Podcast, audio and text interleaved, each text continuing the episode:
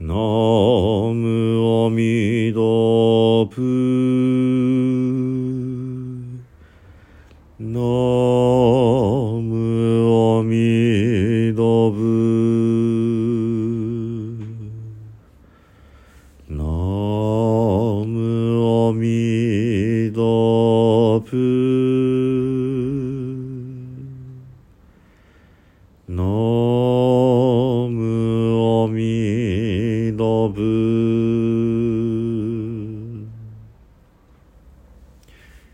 皆さんこんにちは。三田参道の増大臣です。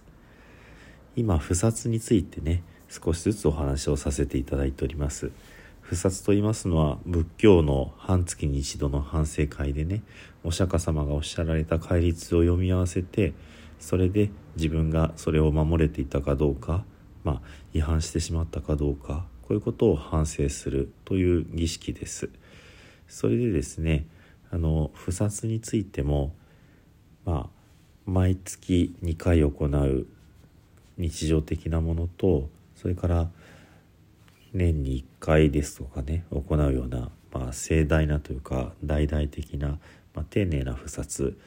広げた不殺で広い不殺で高不殺と言いますがそのやり方についてお話をさせていただいております。で結構ですからもうシリーズで結構もう34回目かな繰り返し少しずつお話をしてるんですけどもとてもこううん華やかなねお花をこう巻いたりとかそれから歌を歌ったりとかそんな感じでその道場を飾るこの儀式をする場所を、まあ、特別美しくするというか尊くするというかそういったことが長々とありました。でようやくこの戒律を読み合わせるという段になるんですけれども、まあ、そのための先生ね、えー、石灰師戒めを説いてくださる先生が前に出られてそしてそこで、えー、具体的にね戒めというのはこういうまあ、お薬みたいなもので闇夜の乏しみたいなものでみんなをこう、えー、助けていくんだっていうようなお話がありました。そしてこの、えー、1年を通してですねちょっと昔のインドの、うん、カレンダーみたいな修行カレンダーみたいな感じなんですがそれを前回お話をしました。もう一度繰り返すと、えー、春分の2月、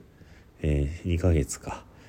は図打をするべき時だって。お正月15日から3月の15日まで。これ昔の陰暦対陰暦月の暦なのでざっくり1ヶ月ぐらいはずれているということになりますけれども。で、えー、夏の、えー、5ヶ月間は座禅をする時3月16日から8月の14日まで。そして秋の二月間はまた図だ図だっていうのはえ托発をしながら一つの場所に住まわずにあちこちこうずっと点々と、えー、歩いていくこういう修行ですけども秋の2ヶ月間8月15日から10月15日は図だをするべき時そして冬の3ヶ月間はまた座禅をする時っていう風なカレンダーのお話がありました。それでねこれは現代の日本では実際に行うことはとても難しいかなと思います過去のインドで行われていた、まあ、タイムテーブルカレンダーですのでね、まあ、本来はこうあるべきだというようなことなんだと思うんです。で実際に今修行しなくっていつするんだって人生なんてあっという間に短くってね終わってしまって今度また人に生まれるかどうかも分かんないんだからっていうような、まあ、厳しいお言葉がその後ろにね続いているんですけれどもで今日のところは問答ですので、まあ、Q&A というようなところになるんですけどもなかなかにねこれ厳しい内容かなっていうふうに思うわけです。えー、紹介します。次に問答。開始合唱してこれを聞く。答える方は、まあ、一応稲という司会進行の方が当てられて合唱して、えー、呼気をして答える、まあ、ひざまずいて片膝を立ててお答えをするということになります。そこでまず返しの方が、えー、お尋ねするわけですね「えー、週、えー、集まるやいなや」ってみんなここに揃っているか？ってことを聞くわけですね。で答える人が「はい、えー、みんなもう集まっています」っていうふうにお答えをします。で和合するやいなやってまた返しが問われます。みんな仲良く集まっているのかっていがみ合っていないのかっていうふうに尋ねます。はい。みんな和合しています。平和の輪に合わされと書きますけどもこの和合している人の集まりというものがそもそも仏法僧の僧僧侶の僧なんですね。僧っていうのはお坊さんではなくって別に出家した頭丸めた人だけを言うのではなくって仏教を守るという生き方を選んだ仏教徒たちなんですね。で仏教徒たちは争ってはいけない調和して、まあ、平和でね仲良くしていなければいけないという前提があるので和合という言葉はとても大事な言葉なんですね。お釈迦様の教えを聞いて半月ごとに改めて反省しようという人たちはその場に集まって和合してなきゃいけないっていうことを問われるわけですね。そしてさらに厳しくなっちゃうんですけども、まあ、書いてある、まありますのでご紹介するとこの菩薩会をまだ受けていない者は出ていきなさいっていうことを言われるんですね。なので本当にこの反省会に参加する人はそもそも受会を受けてねその仏教徒にちゃんとなった人だけが対象ということですね。ご新規さんはその入門の方に行ってくださいこの会は、えー、もう経験者熟練者だけが集まる会なんですっていうような感じでしょうかね。ですのでこの中にそのまだ菩薩会を受けていない人がいたらその人はこの場を離れなきゃいけないわけですね。ちょっと厳しいですけどもね。残念ながらそう書いてあります。この菩薩会菩薩の説会この菩薩会を説明するっていうことは非ゆえに秘密であるがゆえにってことですね。で小ゆえに小は勝ち負けの勝つで優れている。内緒でかつ。とてもこう他とは違う素晴らしいものなんだって。だからまだ菩薩会を受けていない人は聞くべきではないっていうふうに言うんですね。まあその一度受けたことを復習する場であってそれを聞いたことない人がいきなり聞いてもまあよろしくないっていう判断なんですね。でこの、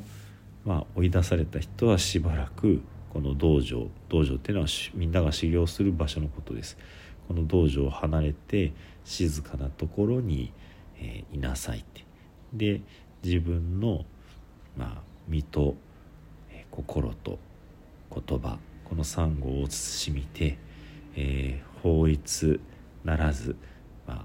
あ、怠けたり、えー、いい加減なことしたりしないでね、えー、そういうふうに過ごしなさいっていうふうに言われるわけです。それでこのせっかくここまでね同席していた人は肝心な菩薩会については聞けない。で一度離れてですね最後にまた3回カチカチカチってこう楽器を鳴らす。その時には帰ってきて最後の部分はルズー文っていうのは聞いてもいいっていうふうに書かれています。なのでなかなか厳密なルールはいろいろとあるあるわけですね。でこの方はもうペコリって一回お辞儀をして出ていくってことですね。で出ていったらこの稲の方はこの中には菩薩会を受けていない人はいませんっていうふうにお返事するわけですね。それからですね次にまた問われるわけですがちょっとこれいまいち分かりにくいんですけども多分こういうことだと思うんですがこの中にここに来ていない人でこの石灰戒めを聞いてそして清らかになりたいと思っている人はいるかっていうことを尋ねるようです。ちょっと漢文の読み方が間違えてて違う意味だったらごめんなさい。一応はそういうふうに読めます。で、えー、そういう人は、まあ、いませんっていうふうに答える場合とあここに来れてないんだけどもこの会を受けて清らかになりたいと願っている人はいます。誰々ですっていうような答えをする、まあ、その2パターンで答えるような感じに書かれています。そして「えー、週、えー、今和合して何がことを、えー、なさんと欲する」っていうふうにね聞くわけです。まあ今みんなここに来て一体何を受けたい何をしたいんだねっていうふうにね、まあ、分かってるくせにみたいな感じですけどもあの石灰師の方が言うわけですね。そしてここに集まってる人がみんな不殺の石灰をしてくださいってことを望むわけです。まあこういうふうにこう一方通行ではなくねこの言葉のキャッチボールをするということそしてえ答えさせることで意欲を出させて自分から主体的に学ぼうというそういう姿勢を引き出すっていうことがおそらくこの問答の意味じゃないかなっていうふうに思います。ではね今日はキリがいいのでここまでとさせていただきます。最後に十平の念仏ご一緒にお唱えください土生十年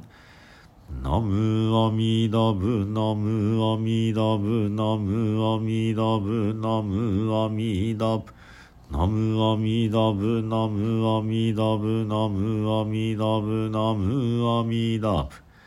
ナムアミダブツナムアミダブ。